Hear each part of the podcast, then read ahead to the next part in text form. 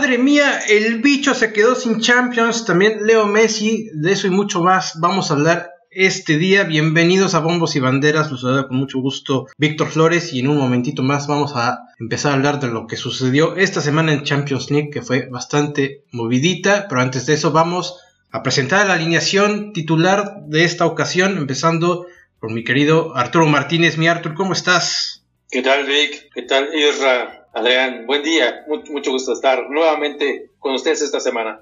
Adrián Flores, ¿cómo andas? ¿Qué tal, Vic? Arturo, Irra, bien. Ya listos para hablar de una semana llena de deporte. El encargado del ataque esta semana, mi querido Israel Díaz. ¿Cómo estás, Misra? ¿Qué onda, Víctor? Muy bien, muy bien. Saludos, amigos, a Arturo, Adrián. Ya listos para hablar de deportes. Le mandamos un fuerte abrazo a nuestra amiga y compañera Mariana Calvo, que esta semana no nos puede acompañar. Anda salvando al mundo, es parte de las chicas superpoderosas. Hoy le tocó ir a combatir a los villanos, pero esperemos que la próxima semana se pueda reintegrar al equipo. Pues bueno, Champions League, qué cosas que pasaron. Lo estábamos hablando hace 15 días. Había equipos que parecía que la tenían ya segura, otros no tanto. Dijimos que, que se podían dar sorpresas y sucedió. La Juventus de Cristiano Ronaldo se quedó fuera. ¿Cómo lo vieron? Bueno, a mi forma de ver, no creo que haya sido una sorpresa para todos. La Juventus, eh, si bien es cierto, viene ganando la serie constantemente, años seguidos,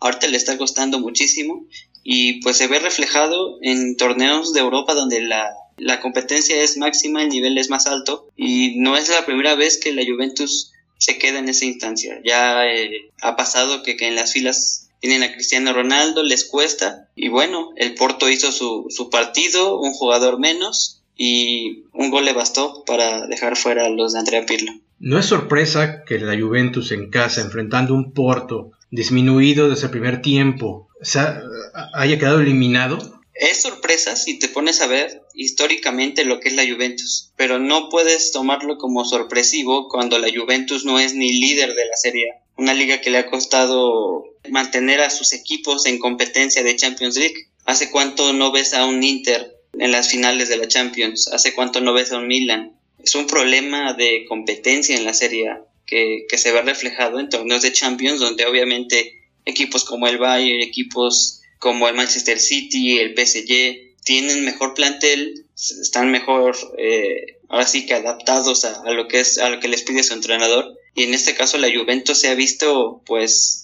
no sé si decir de bajo nivel, pero ya tantos años sin poder conseguir ese trofeo, se le empieza a acumular en la espalda esa carga que trae. Y el Porto hizo lo suyo, la verdad es que lo hizo muy bien, defendió como debía hacerlo.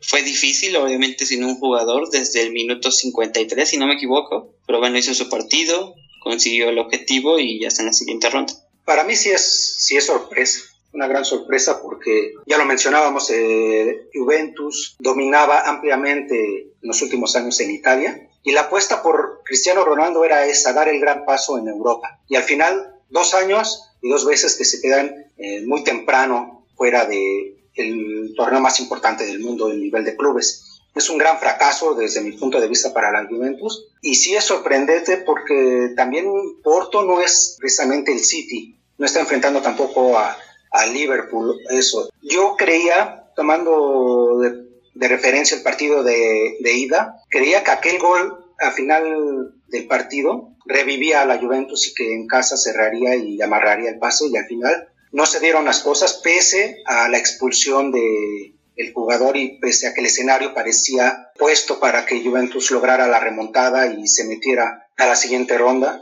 No lo logran gracias a una heroica actuación de Porto y esto no se puede calificar más que de fracaso para la Juventus y sí sorprende a muchos que creíamos que con Ronaldo el equipo de la Juventus redondeaba bien un plantel que podía ser competitivo para semifinales en Champions, no para quedarse de manera temprana fuera. y mencionar que, que realmente todos los goles, y no la mayoría de los goles del Porto, son errores muy puntuales de la Juventus desde el partido de ida. Los primeros segundos del partido, cómo entregan el balón hacia atrás y, o sea, es, eso no se da. Yo creo que ni en el llano se dan esas cosas, pero no, sí, sí, sí se dan, sí se dan en el llano, pero en un equipo como la Juventus no puedes permitir algo así. Y el gol con el que se, se firma su eliminación, en la barrera displicente, se voltean. Sí, sí, Estamos hablando de que están jugando ya tiempos extras, este, ante un equipo con un rival menos desde temprano del partido, ya cansado, y la barrera se voltea, o sea, algunos saltan, otros no saltan, ahí se notó que... Cristiano tuvo miedo al balón. Hay una, toma muy, muy buena donde parece que... Hablando de, de, la eliminación de la Juventus, eh, muchos le, le, cargan la eliminación a Cristiano, ¿no? Que no sale en los momentos que debe salir, que no marcó gol, que no participó tanto. Entiendo que metiendo a la conversación a Messi y en este caso a Cristiano son parte importante del equipo, ¿no? Son los, este, los líderes, los estandartes. Pero no le puedes cargar una derrota a un jugador cuando en la cancha hay 10 jugadores más. Cuando ganan tampoco gana solo el jugador, entonces me parece demasiado exagerado cargarle la derrota a Cristiano. Yo sí veo también un gran fracaso por parte de la Juventus, tomando en cuenta que Porto también eh, en su liga, me parece que marcha en el tercer lugar, si no más recuerdo. Eh, si comparamos un poquito los papeles, Juventus tendría un poquito más de obligación en estas instancias de avanzar, pero bueno, el, partido fue intenso, el Porto hizo todo lo, lo, necesario y bueno, pues obviamente, ¿hace cuánto no, ve, no vemos en estas instancias una Champions sin, sin Messi y sin Cristiano, no? Interesante ese dato, no lo, no, no lo sé. 16 años ya. 16 años sin que esté uno u otro en cuartos de final. Imagínate. Vaya dato. Y bueno, para mí sí es un, fracaso, ¿no? La Juventus. Y bueno, ahorita hablaremos de lo que pasó con Barcelona. Pero bueno, ahí quedó. Sí, un, papelón de la Juve, pero también hay que destacar los méritos del Porto. Tecatito Corona estuvo en plan grande, en plan de líder, en plan de crack yo no sé qué diablos hace en Portugal, por qué no ha saltado ya a una liga mucho más importante, por qué no está jugando en un club de, mayor renombre, por qué se queda en Porto, por qué no ha podido dar el salto a Inglaterra, a Italia, a España o a Alemania. ¿Qué le falta al Tecatito para poder salir de ahí? Yo creo que un buen promotor, alguien que lo sepa vender bien en clubes importantes, porque el Tecatito no solamente eh, se muestra como alguien ofensivo, sino que ya es alguien que, se sacrifica por el equipo, que tiene esos recorridos a la defensiva y que aporta demasiado. Así como puede jugar de lateral, así como puede jugar más adelantado, creo que es un jugador muy importante para el equipo y su técnico lo sabe. Cuando el Tecatito ya no tiene piernas en los tiempos extras, obviamente el técnico lo, lo, saca, pero es cuestión física, no de, de, talento el que el Tecatito haya tenido que salir del campo. Yo también remarcaría en el juego, que no es mucho de mi agrado, pero dio un gran partido y además de, de la edad que tiene, la experiencia que maneja Pepe, dio un partido increíble a la defensa. Entonces, todo salió al Porto, fueron ayudados por, por la, la, barrera de la Juventus, pero bueno, son cosas del fútbol, se le da el gol y ya están en la siguiente ronda. Y por ahí recordar que hubo la, expulsión me parece que fue demasiado rigorista, una segunda amarilla a este jugador que patea el balón después de que se marca una falta. Creo que el árbitro exagera, creo que, que por ahí le echó una manita a la Juventus que obviamente no aprovechó. Y creo que si el Porto hubiera terminado con 11 hombres, a la Juventus no hubiera alcanzado para alargar el partido a tiempo extra. Sí, creo que el arbitraje dio, dio mucho de qué hablar en esta jornada en la Champions, no solo en el partido de la Juventus para mí tampoco era expulsión. Eso condiciona el partido. Eh, yo pensé, cuando estaba viendo esto, que ahí se acababa eh, Porto. Pensé que ahí se terminaba todo, que se iba a ir encima Juventus y tarde o temprano conseguiría pues darle la vuelta. Y para mi sorpresa, pues el partido se puso más emocionante. Fue heroico lo que consiguen los de Portugal, los dragones. Y pues lamentablemente, vuelvo a repetir, el arbitraje dio mucho de qué hablar en esta jornada. Falta ahí equilibrar criterios. Eh, en algunos partidos vimos que se repetían penales, en otros no se repitieron, en unos expulsiones muy rigoristas y en otros vimos patadas más fuertes, interrumpiendo el partido y si acaso sacaban alguna amarilla. Pero es parte del fútbol. Al final de cuentas, Porto se dedicó a hacer su partido y le logró sacar el resultado a Juventus. Solo para completar el comentario de Adrián, me sorprendió Pepe, la verdad para mí un carnicero, era la etiqueta en la que lo tenía, por lo que le vi muchos partidos en Madrid, pero demostró su categoría como defensa, la verdad sí me sorprendió. En gran medida, pues la defensiva de, Porto se, lleva la clasificación. Marchesín también sacó varias importantes, ¿eh? Increíble, increíble. Porteros también lucieron mucho. Eh, hay que hablar de Navas, del pico Keylor Navas. Eso, eso vamos a hablar en un momentito, pero antes vamos a mencionar que eh, se está dando a conocer que el Paris Saint Germain ya eh, estaría entablando conversaciones con el representante de Cristiano Ronaldo, a ver si se lo lleva a la capital francesa. Ya a Cristiano se le está criticando muchísimo, se dice que su salida de Real Madrid fue la peor decisión que pudo haber tomado en cuanto a su carrera deportiva. Yo creo que no, pero la realidad es que Cristiano no está teniendo pues todo a favor como lo tenía en el conjunto merengue. Entonces, ¿cómo ven ustedes ese posible paso de Cristiano a París?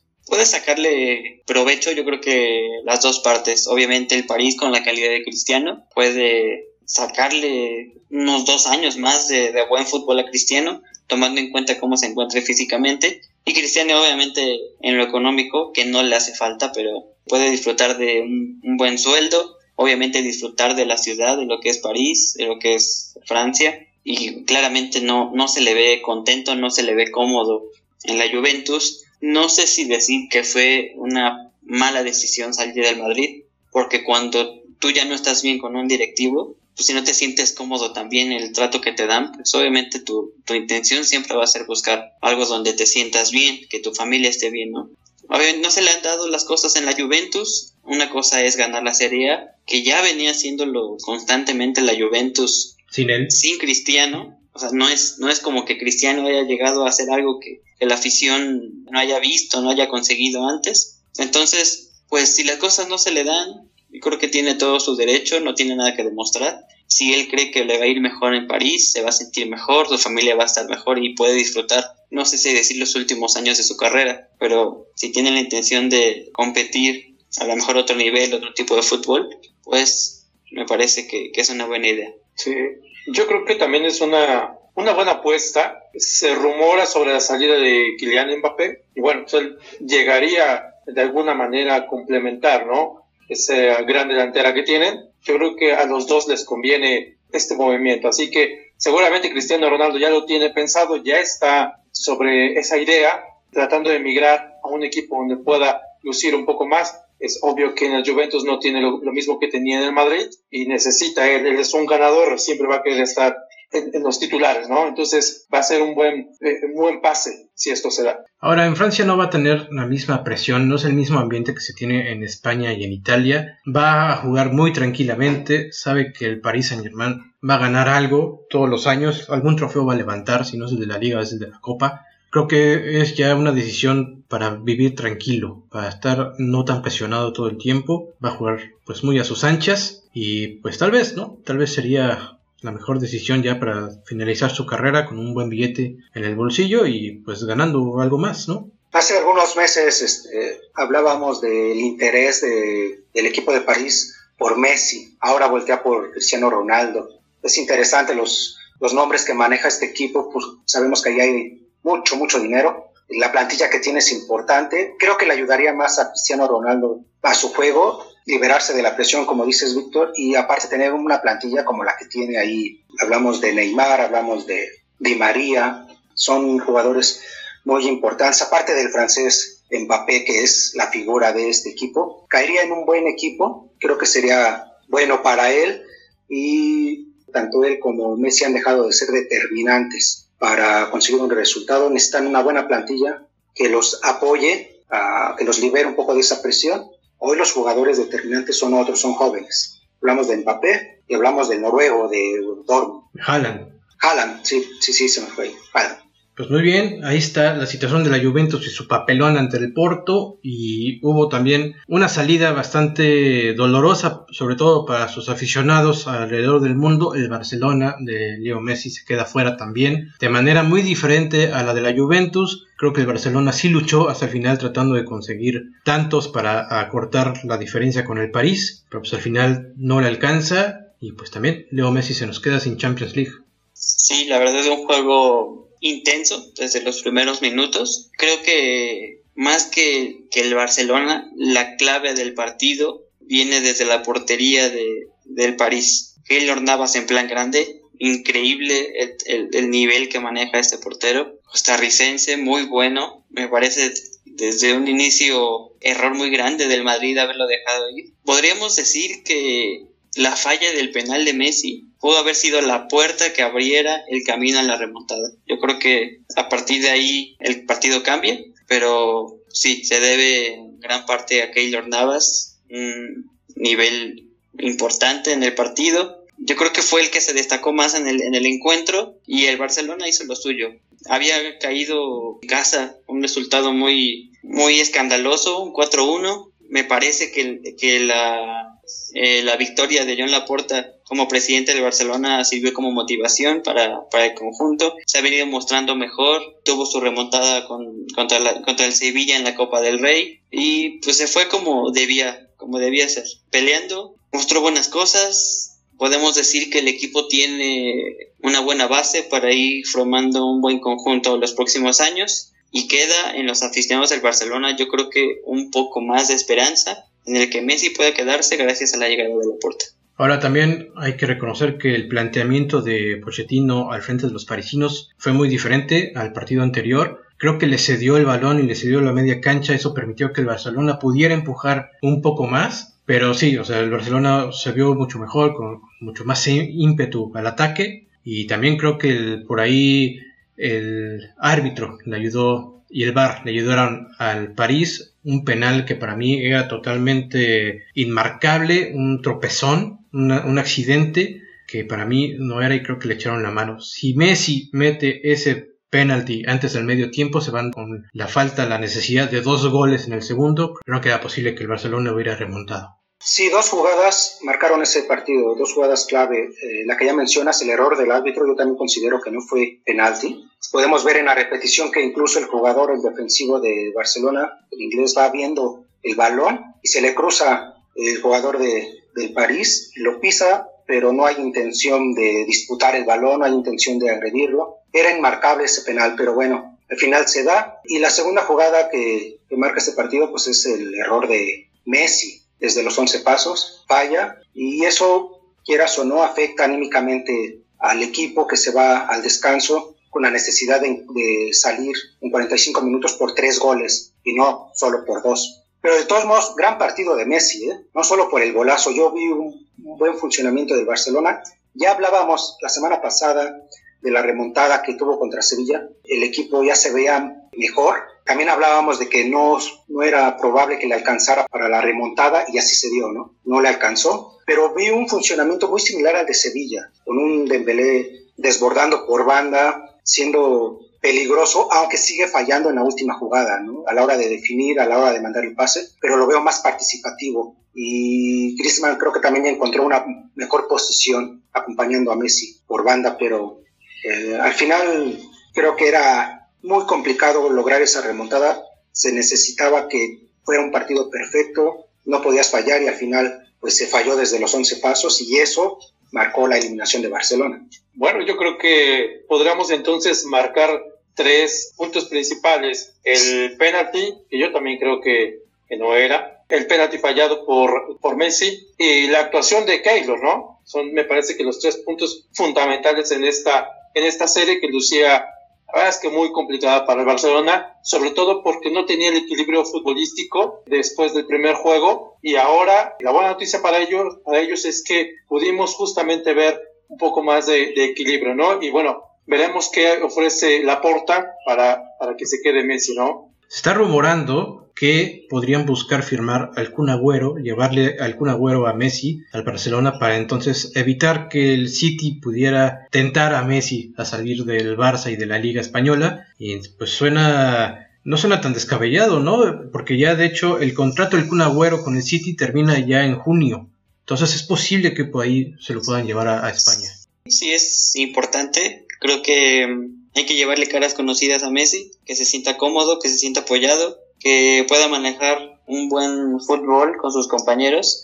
Recordar que, que el Barcelona es un equipo joven, tiene a Pedri, tiene a Trincao, Ansu Fati que está lesionado, pero en su momento regresará. Creo que, que el Kun Agüero llegaría bien al Barcelona, obviamente aportando experiencia, más que nada físicamente yo creo que tampoco está en su mejor momento. Se habla también de que Erling Haaland podría llegar. Ya el Barcelona tendría que hacer sus movimientos, a lo mejor y con la venta de Coutinho, con la venta de Martin Braithwaite. Entonces, creo que Laporta tiene la experiencia, sabe lo que el club necesita y obviamente la intención es siempre formar un equipo alrededor de Messi. ¿Por qué? Porque Messi es tu motor, es el que lidera la ofensiva y sin dejar a un lado también reforzar la defensa que me parece que un Titi y Lenglet deberían estar o están ya con un paso fuera del club. Sí, un Titi totalmente relegado, ¿eh? en el equipo, o sea, ya ni siquiera como para... No, y Lenglet, que ha sido, ha sido parte de los últimos penaltis, de las últimas fallas de, que han permitido a equipos contrarios empatar o hasta vencer al Barcelona. Se ha llevado tarjetas rojas, no se le ve concentrado, no se le ve un buen nivel. No sé si en algún momento lo reflejó, pero bueno, yo creo que el equipo ya está ahora sí que deseoso de dejarlos fuera del club y hacerse de, otros jugadores con mejor calidad. Desde luego el interés por Agüero es por la apuesta de que se quede Messi, pero independientemente si Leonel Messi se queda o no, es una gran contratación si la logra. Sergio Agüero me gusta mucho eh, su estilo y caería bien en Barcelona, pero creo que donde deben de poner atención es atrás, más que adelante. Adelante, más que bien puedes hacer algo con lo que tienes, quizás puedes mejorar con una incorporación, pero atrás Barcelona es un desastre, no puede ser que teniendo un portero como Stegen, el alemán, uno de los mejores desde mi punto de vista, te puedan hacer cuatro. Este, no puede ser que te, que te hagan eso. Efectivamente, la defensiva es lo que debe de llamar la atención de la puerta para entregarle un equipo más competitivo a Messi, si se queda, o si no, pues tener un equipo más competitivo sin Messi. Tendría que balancear, ¿no? La juventud, de lo que hablábamos, balancear justamente esta, esta alineación. A mí me sorprendió mucho Pedri, me, agradó el partido de ayer. Y bueno, obviamente le están apostando a que se quede Messi, ¿no? Y, y no debe de perder de vista que tiene que mantener un equilibrio. Justamente yo también veo la defensa tiene que renovarse sí o sí, porque si no va a seguir sufriendo de resultados adversos justo en estos momentos, ¿no? En los momentos más, más precisos de, este tipo de competencias donde no se pueden fallar. Y bueno, pues me gusta también la, llegada de, de Kun. Me parece que Messi y Kun van a ser bastante efectivos en su rendimiento. Ellos entienden muy bien desde, desde la selección y, bueno, seguro que le, le, va a caer bien. Sí, y hablando de, de esta posibilidad de llevar al noruego Haaland al Barcelona, qué partidazo, más bien qué Champions League está teniendo este chavo. 20 años, lo está rompiendo, está rompiendo récords de goleo, cosa que, que no se había visto desde hace mucho, está dejando atrás marcas de verdaderas leyendas como Ronaldinho, como Ronaldo Nazario, como Totti, jugadorazos, leyendas ya de nuestro fútbol, los está dejando atrás en también una cantidad de partidos mucho menor a la de figuras como Cristiano y Messi. Sí, no es clara la calidad del, del noruego, físicamente es imponente, eh, la calidad que muestra en cada partido es increíble. Yo creo que ahí sí le, pesa un poco el, el, equipo que tiene, a veces creo que los, los goles que anota es porque él los genera realmente, no porque le generen tanto. O sea, está puesto junto a Mbappé, yo creo, a ser las próximas estrellas de los próximos años. Es un gran jugador la verdad es que todos quisiéramos verlo en un equipo con más renombre en Europa, así que, esperemos que, que, se, que, llegue, que llegue al Barcelona, que llegue al Madrid, a donde sea, pero da gusto ver este tipo de jugadores. Por el momento me gusta verlo en el Borussia, creo que es saludable para el fútbol en general que las estrellas no se concentren todos en los mismos equipos de siempre. Creo que el, que el Borussia cuente con este chavo que es un verdadero tanque es muy saludable para el fútbol, no solamente europeo, sino a nivel mundial de ver a equipos que gracias a este tipo de armas puedan acceder a estas instancias de Champions League. ¿Ustedes cómo, vieron el partido Turo e Israel? Gran partido, me gustó mucho. Eh, yo decía en la previa a esta, eh, cuando analizábamos el partido de ida, que Sevilla no estaba muerto. ¿eh? metió un gol, el 3 a 2, en, en, el primer partido, que le daba vida. yo sabía que el equipo de Lopetegui iba a salir por todo y así fue. Tal vez el marcador no te lo deje ver, pero hizo un gran partido Sevilla. Eh, por ahí hay situaciones arbitrales que también cambiaron las cosas. Por ahí repiten un, penal que ya había detenido el portero, que según por reglamentariamente el portero debe estar pisando la línea. Yo no veo que se adelante demasiado, pero bueno, fue muy drástico ahí repetirlo.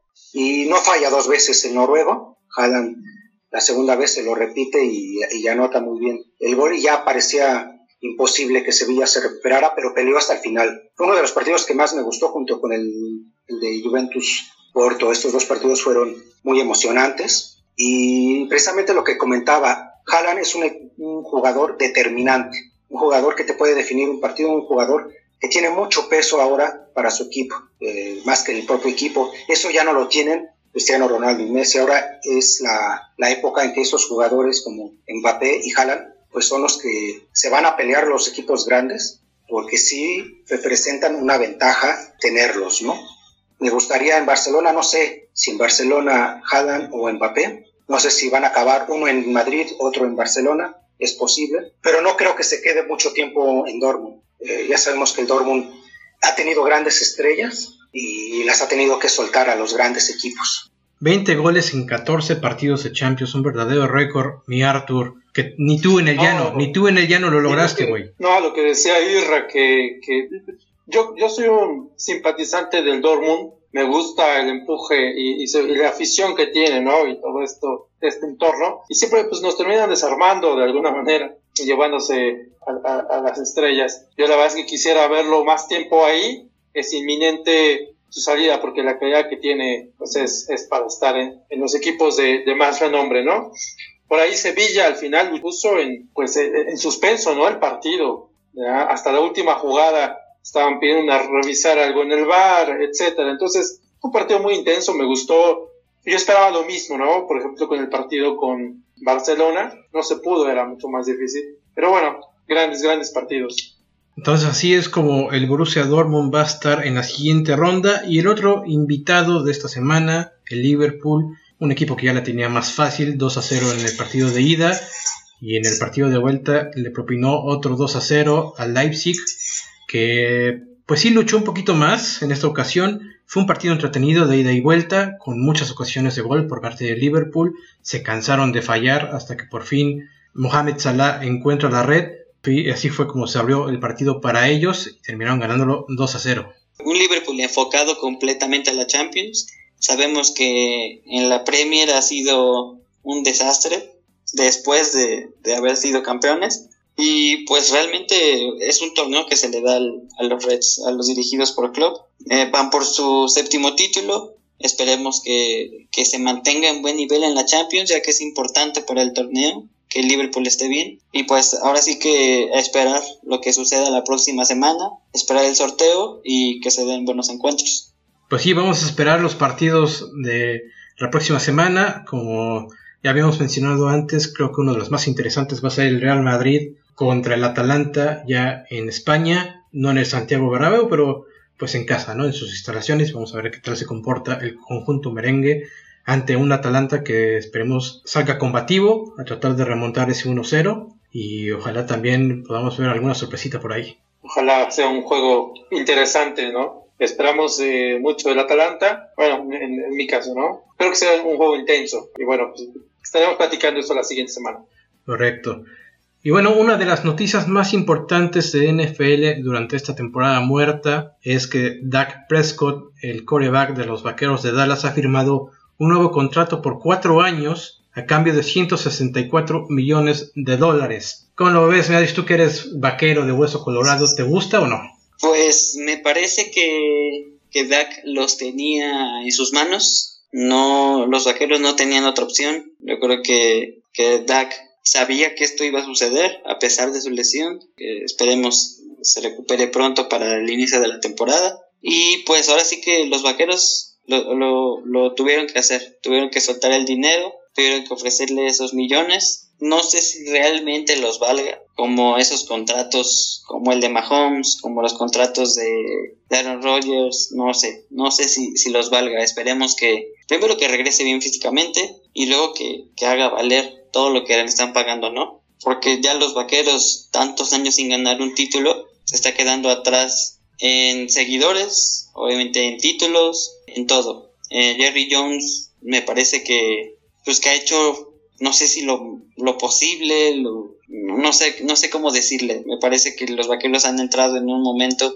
tipo Cruz Azul para tenerlo más. Contratan, contratan, contratan y contratan y nada más no dan en el, en el punto acertado, nada más no, no dan. Esperemos que, que con ya con su contrato millonario sea una mejor temporada y que haya alegría para los aficionados que poco a poco se han ido perdiendo y enfocándose ya en otros equipos.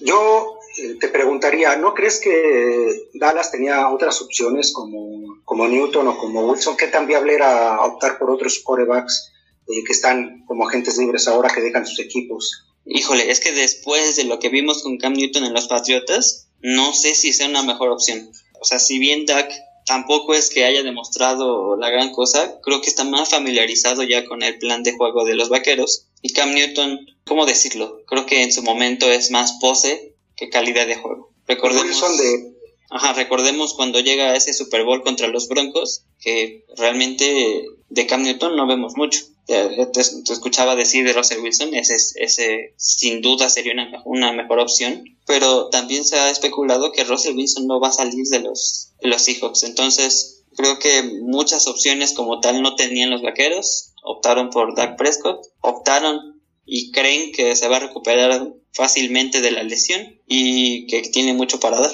Yo desafortunadamente no lo veo, no lo veo así. Difícil decisión, ¿no? Tú como dueño del equipo, renovar o no a, Prescott es, es, una decisión importante, pero la verdad es que no, no le veo o mucho más de lo que ya ha podido demostrar. Desafortunadamente para los vaqueros, ¿no? Porque es un equipo de tradición, de gran tradición, junto con los Steelers en México, y que sin duda hace, hace falta, ¿no? Verlos de nuevo eh, llegar a, a un Super Bowl yo hubiera apostado, la verdad es que, si no mal recuerdo, estaba por ahí en la agencia libre de Sean Watson, pero bueno, son decisiones, ¿no? Yo hubiera apostado por, por otro quarterback. Bueno, pues el señor Prescott a sus casi 28 años va a ganar 40 millones de dólares por temporada, 3.5 millones por juego, 41.600 dólares por minuto jugado, es decir, 694 dólares por segundo jugado.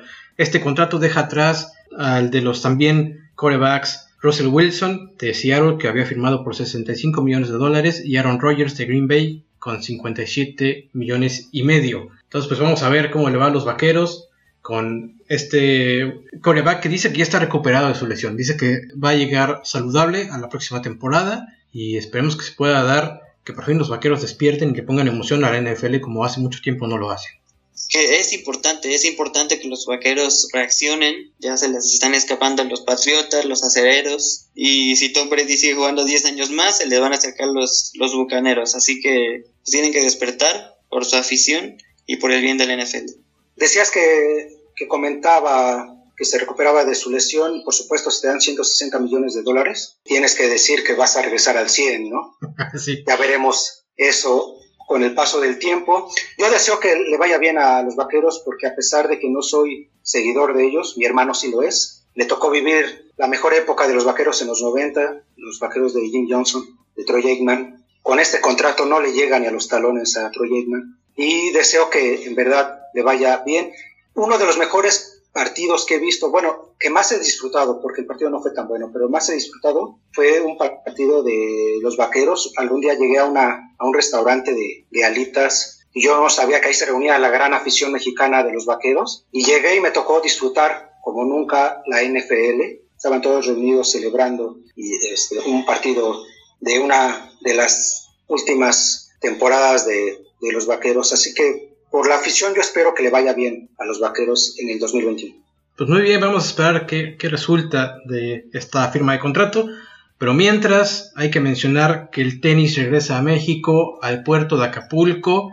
Este 15 de marzo inicia el abierto mexicano de tenis y yo sé que mi Adris está vuelto loco esperando que por fin empiece a botar la pelota verde, ¿no? Así es, Vic. Em, ya afortunadamente regresa el tenis a Acapulco. El 2020 no pudo ser así por cuestiones que ya todos conocemos. Y viene, pues, buenos jugadores de talla internacional. Viene Alexander Zverev, viene Stefano Tsitsipas, Milo Raonic, Diego Schwartzman, viene también el italiano Fognini. Creo que será un buen torneo, esperemos que, que así sea. Desafortunadamente para el torneo no puede venir Rafael Nadal, vigente campeón, no va a poder defender los puntos, pero es, es bueno que haya de nuevo tenis. Habrá poca afición, obviamente con sus restricciones, con la seguridad que, que se debe, pero es importante, es importante que empiecen no solamente a regresar los torneos a nivel mundial, sino que en México empieza a regresar la afición, empieza a regresar los torneos de talla internacional, entonces esperamos este lunes que inicie el torneo, que haya buenos partidos y ahora sí que a disfrutarlo. Sí, esto es algo que se anunció hace un par de días que con el paso del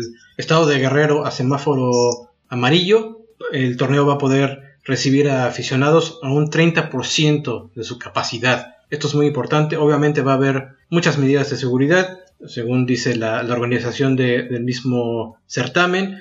Se les va a pedir a los asistentes que presenten una prueba de antígeno donde sea negativa eh, la, prueba contra el COVID, no mayor a 72 horas. Si uno no presenta una prueba dentro de ese tiempo, no va a poder tener acceso a pesar de que tenga boleto. Y las personas que hayan comprado el abono, pues para toda la semana van a tener que presentar dos pruebas, una al inicio del certamen y otra a, su mitad. Entonces, pues creo que es una buena medida. Se dice que va a haber lugares espaciados dentro del estadio, en las gradas, que va a haber gente tomando temperatura a los asistentes todo el tiempo.